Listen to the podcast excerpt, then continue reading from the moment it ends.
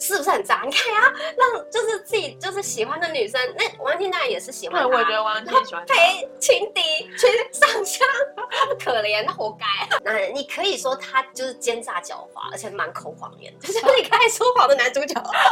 对，刚刚对我来说就是一个转折，因为我发现我看的男主角不是男主角。而且我要跟大家讲有趣的小彩蛋，各位读者朋友们，大家好，我是柚子编，我是郭文 边。好久没有录影了，好久没有看到我们了吧？ 对，。都听到我们美妙的声音，都没有看到我们的人今天要录什么？我们今天要录说书人我感觉很久没有录说书人了。哦，是哦，嗯，因为有感觉很久，闲聊吧？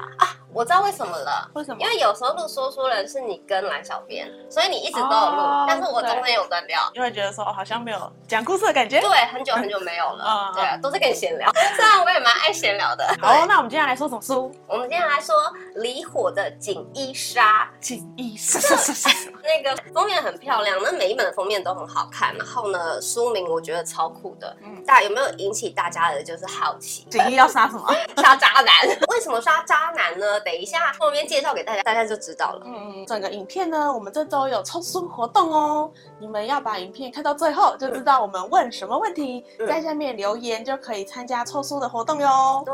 资讯栏会有那个抽奖时间，大家到时候可以看。你知道最近金钟五十八就是结束了，我你知有道看吗？你有看吗？呃，因为我那天正好有事，我没有看哦十、月的嘛，我现在要嗯等着看金马奖，哦十一月二十五。对对对对对对，我还蛮喜欢看金马奖的。金马奖也蛮让人期待的。对对对对对嗯对而。且那个主持人好像是露露吧，是不是？我不知道哎、我没有特别去关注。那这次的那个金钟五十八嗯，我觉得他那个主持人钟欣凌哦，主持是的，他哦。对啊，主持得蛮好的对。啊，我之前好像有看过他上综艺节目，然后嗯也觉得他就是呃讲话很幽默。对对对对对对嗯啊，，说金钟五十八，我知道这一次的那个、呃最佳戏剧类的那个女主角嗯嗯是蔡淑珍，嗯，对啊，她演那个村里来了个暴走女外科，我有看，对对对，我蛮喜欢的，啊因为我自己本身就蛮喜欢看那种轻松的喜剧片。嗯我看很多美剧，然后都是喜剧，嗯然后我最近也是在看那种，就是我最近在看的喜剧有那个《少年谢顿嗯》，就是那种也是短短的二十分钟，嗯然后超好笑，我就是很喜欢这种。 然后哦村里来了个暴走女外科呢，也是差不多三十分钟左右吧，就是不长，然后集数也很短，嗯然后也是那种轻松好笑，然后台湾为背景，医护的故事。嗯这样子，而且她这出剧啊，还就是得了三大奖，嗯说刚刚讲的最佳女主角、最佳导演，还有就是压轴的奖项就是最佳戏剧节目大奖，就是连中三元这样子。嗯，就是我也有看他和他的他，我以为是他和他的他，嗯，你讲的也没错，我讲的也可以。因为我自己都会讲他和他的他，哎，好像也可以讲他和他的他，反正你们知道我们在讲什么对。他有的迷你剧集编剧奖，这一出戏呢，她也得了很多大奖，然后对啦，哦还还有有什么男女主角奖然后啦，还有最佳新人潜力好像也有。啊然后那、你要呢分享它的剧 情吗？分享他的剧情，你们有想要听吗？ 你们不想听就跳过 喽。不行，你快讲。好啦，它我跟到我们后面要介绍锦衣山有一点点相关啦。大概给你们讲一下，就是他这个故事啊，嗯就是有就是探讨很多社会上面的议题。那其中有个议题就是职场性骚扰跟职场霸凌。嗯哦，那个时候你知道吴康仁的，你知道吴康仁他应该，演反派哦，对哦，我很喜欢他哎，居然演反派 对他难得，我跟你讲，他演完反派之后，嗯他自己就说他之后再也不要演反派 大。家那个内心受到太大的污染嘛，我不知道哎、我可没能有。会就是共情之类的，对对对，他说他再也不要演反派，太痛苦。嗯可能连女主角都讨厌 他吧。我觉得可能是这种类型的反派，因为嗯有可能有一些男生可能本身很君子，嗯然后要演一个就是去性骚扰别人的这种，哦然后语言侮辱、性别侮辱的这种，哦有可能他内心自己也会很不舒服。对我对猜有可对能，是这样。有可能对心理压力太大。嗯，如果是我的话，会也会很不舒服。嗯我不是一个太会说谎的人，就那个时候，我看到演超贱，超想要揍他的、欸，真的。对他就是晚上性骚扰女主角之后，嗯然后早上还恶人先告状，请上司把女主角开除。这种真的很揍他哎、 那时候看到他是如何，我那时候也是跟你一样震撼，嗯我说天哪，吴康仁，就他只是客串的、啊对，嗯他哦，客主要是那个串女主角对，然后他就我想说他怎么人设大崩坏，竟然演这坏的人挑战演演技挑战 对对对，就是女主角她其实也有一点记忆错乱，哦那她有的时候会想说，哎，我好像忘记一些事情，嗯嗯，对对对，然后呢会想不起来她发生了什么事情，嗯嗯，那我们看的时候也会觉得，哎，雾里看花啊，为什么有些时候会忘记一些事情，然后有些事情剧情会接不起来，嗯，对，为什么会提到他和他的他呢？是因为他和他的他的女主角跟我们锦衣杀王延青的女主角状况有一点类似，嗯就是他们都会有一点失忆的状况，嗯，就会搞不清楚，哎就是现实跟你刚刚讲的那个记忆错乱，对对对对对对对对，或者是会想不起来。锦衣杀比较像失忆，嗯，对对简对，易莎是完全失忆，对他有一点忘记发生什么事情，然后就是，反正这个剧的女主角跟锦衣莎都是，她们都有一些记忆上的问题了。嗯现在再来介绍一下我们的女主角王延青，她是战争的遗孤，嗯然后家里世代都是军户，嗯她妈妈把她生下来之后就死掉了。嗯然后她的爸爸呢，就是在战争的时候，嗯为了救老郑远侯，嗯然后死掉。嗯她那时候很小嘛，嗯很小的一个女孩。那家里的族人呢，贪图她的财产，可是又不想养她，对，我觉对得很坏、超欸，贱哪有人这样子？ 国内很多那种贪图势力的亲戚的感觉。就拿钱不做事，不然就是领养之后呢，就对你很坏。对啊，就拿钱，然后就就哈利波特啊一样，姨丈姨妈好像是没有拿钱。对，可是就是会把你当丫鬟使用。对，啊，那还好，就是那个老郑远侯，嗯就是知道这件事以后呢，就把女主角嗯带回他的郑远侯府。这样子，你说好吗？其实也没有那么好。嗯对，接下来要介绍的呢，不是男主角，是第一男配角傅廷洲，他是老郑远侯的孙子，等一下，傅廷洲是第一男配角，配角。哦男配角，对，是老郑远侯的孙子。你知道我那个现在才看第一集，还没有看哦完，然后就是一直出现他，我一直以为他是男主角哎、他是很重要的配角啦。哦那我们今天介绍完以后你就破梗了，没关哎、系啊。不会破梗啦，里面很多细节很精彩，细节是大家自己去看的。对啊，而且你破我的梗就破读者的梗哦。其实没有破梗，其实没有破梗，这个是一个你看故事完介绍你就知道的东西啦。对啦对啦真正的细节在里面，大家自己看。对但我要先介绍就是主要角色，对对对那对对，就是傅廷洲是老郑元侯的孙子嘛。嗯那刚刚不是讲他把王延青接到自己的家里嘛？嗯而且呢，他把王延青接回自己家里的时候是在傅廷洲生日当天。嗯，然后呢，傅廷洲呢就觉得这个女生是他的生日礼物嗯。对，那他就是把她当他的哥哥，嗯所以所以女主角都叫他二哥。嗯对，傅廷洲除了就是是孙子以外，嗯他也后来就是继任了就是郑元侯，嗯因为呢他的父亲很没有用，所以老郑元侯就直接把就是指派他为世子，嗯所以根本就是略过了爸爸爸爸、嗯对，然后呢全家人其实就是也要听就是傅廷洲的话，嗯，都要看他的脸色，他确实很优秀，没有错。对王延青跟傅廷洲就是青梅竹马一起长大嘛，嗯那他们两个就是在老郑元侯身边教养长大嗯的，因为他父母都很没用， 老郑元侯自己就是把他抚养长大。嗯那可是因为郑元侯毕竟也老了，嗯所以他总是会老死这样子。嗯老郑元侯临终之前呢、嗯就是希望傅廷洲跟王延青可以尽快的成亲，嗯但是呢，就是来不及看见他们成亲，他就已经先走了。对，其他的长辈，包含老夫人，就开始装装死没有这件事情。嗯因为其实王延庆的身份，她是一个孤女，对对，那她就是其他的人就希望说傅廷洲可以娶高门贵女嗯为妻，嗯对。然后虽然傅廷洲跟王延庆的感情很深厚啊，嗯他其实是很爱她，嗯嗯，但是呢，他就是一个很看重事业的男 人，渣男， 所以他也同意要娶高门贵女。哦然后，但是呢，，他又不让王延青走，他又要把他留在身边，嗯，所以是不是很渣？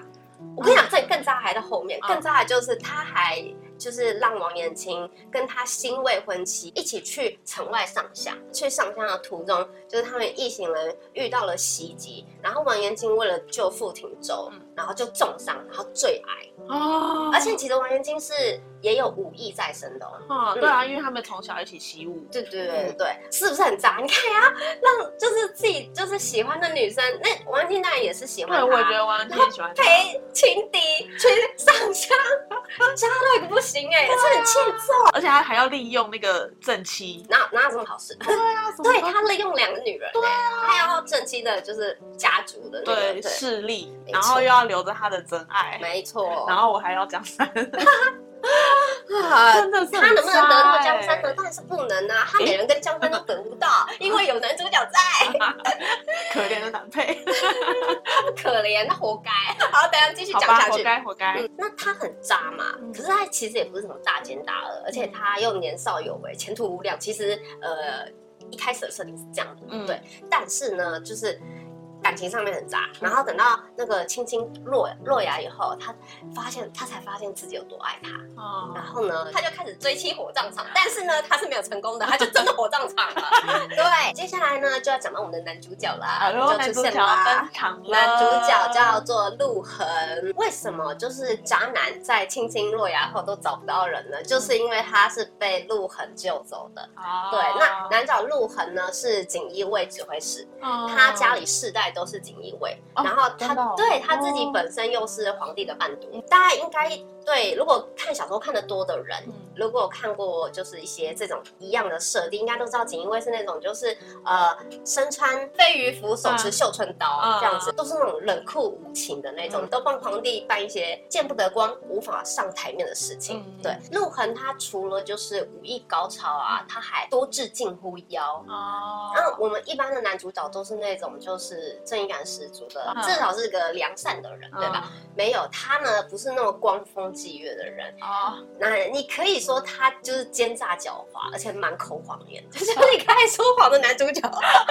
等一下会讲为什么他说谎。嗯那傅廷周呢，就是那个渣男是陆恒朝廷上的对手。哦，所以他就无良的，就是去袭击他， 所以青青最爱就有他的手笔在里面了。对，嗯至于呃他捡走青青啊，但也不是那么善良的，就是想要救他，嗯他也是有目的的，嗯他其实想要跟傅廷周谈条件。哦所以他就把青青就是救走，救走这样子嗯。可是殊不知呢，这女生失忆了。后来呢，就是青青醒了之后呢，呃，她发现她失忆嘛。嗯除了这个以外呢，她还发现青青有一个特殊的能力，嗯她很擅长透过别人的脸部的微表情啊，嗯或是其他。去判断这个人有没有在说谎，嗯那她就觉得一个是她可以利用，嗯然后她也觉得很有趣，她的那个恶劣的坏心思就冒出来了，嗯这人真的是还蛮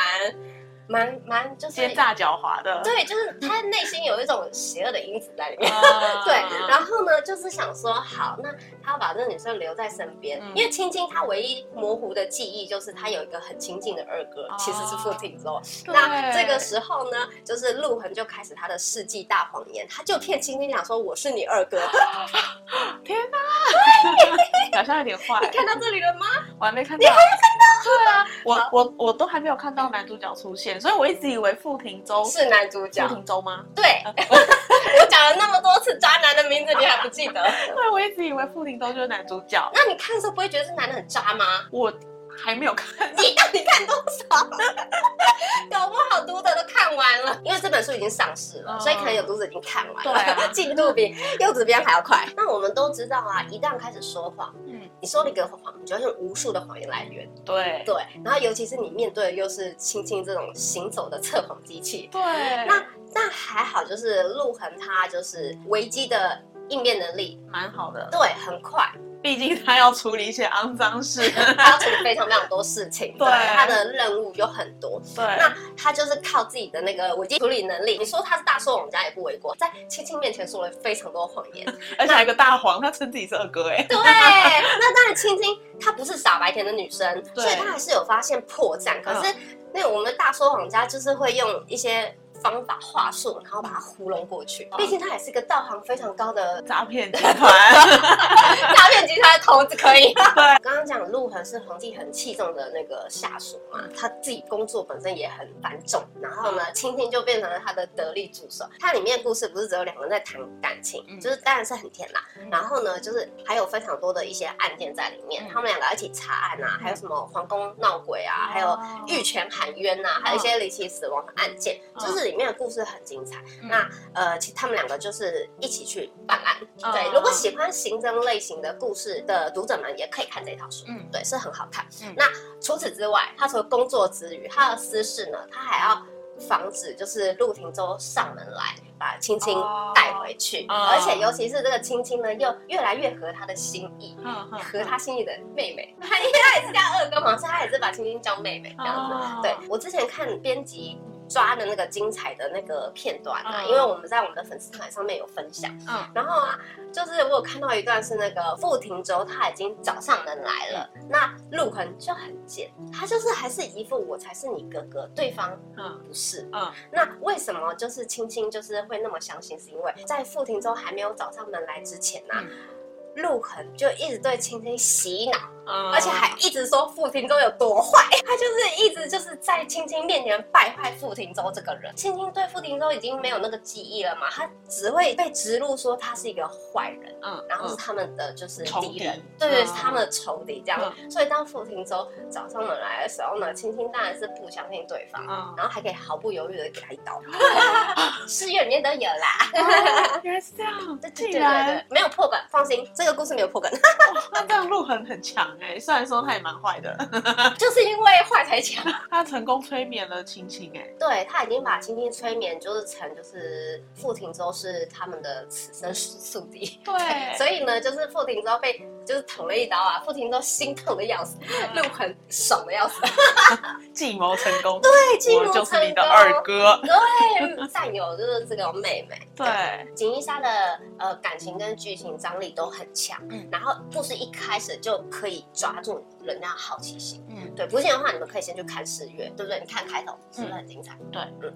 你讲的好不真诚哦。 而且除了就是感情的牵扯之外，刚刚有提到里面有一些就是刑侦的故事在里面，然后就是青青就利用就是呃观察别人的微表情，判断别人有没有说谎，这是一个故事的桥段。也都蛮精彩的。之前很久以前有一部美剧啊，叫做《谎言终结者》。嗯对，就是跟青青一样，他就是用那种微表情，然后去判断别人有没有说谎的剧集这样子。嗯那这个剧集的英文叫《Lie to Me》，嗯就是对我说对我谎。说谎，对，嗯那可是台湾翻成就是谎谎言言终终结结者者，其实意思就是说不要对我说谎，对我说谎你会付出代 价。那我们的陆恒呢，不是一直说谎吗？对嗯所以他最后呢，就是会付出什么代价？精彩的故事大家就自己去看喽。嗯嗯这个故事真的很不错，好看。对，感觉听起来后面好像蛮精彩的。嗯，很精彩，一定要 看。对啊，而且这刚刚对我来说就是一个转折，因为我发现我看的男主角不是男主角。 那你看会不开心吗？有一些人因为站错 CP 会不开心哎、 不会啊，我又还没开始站 CP。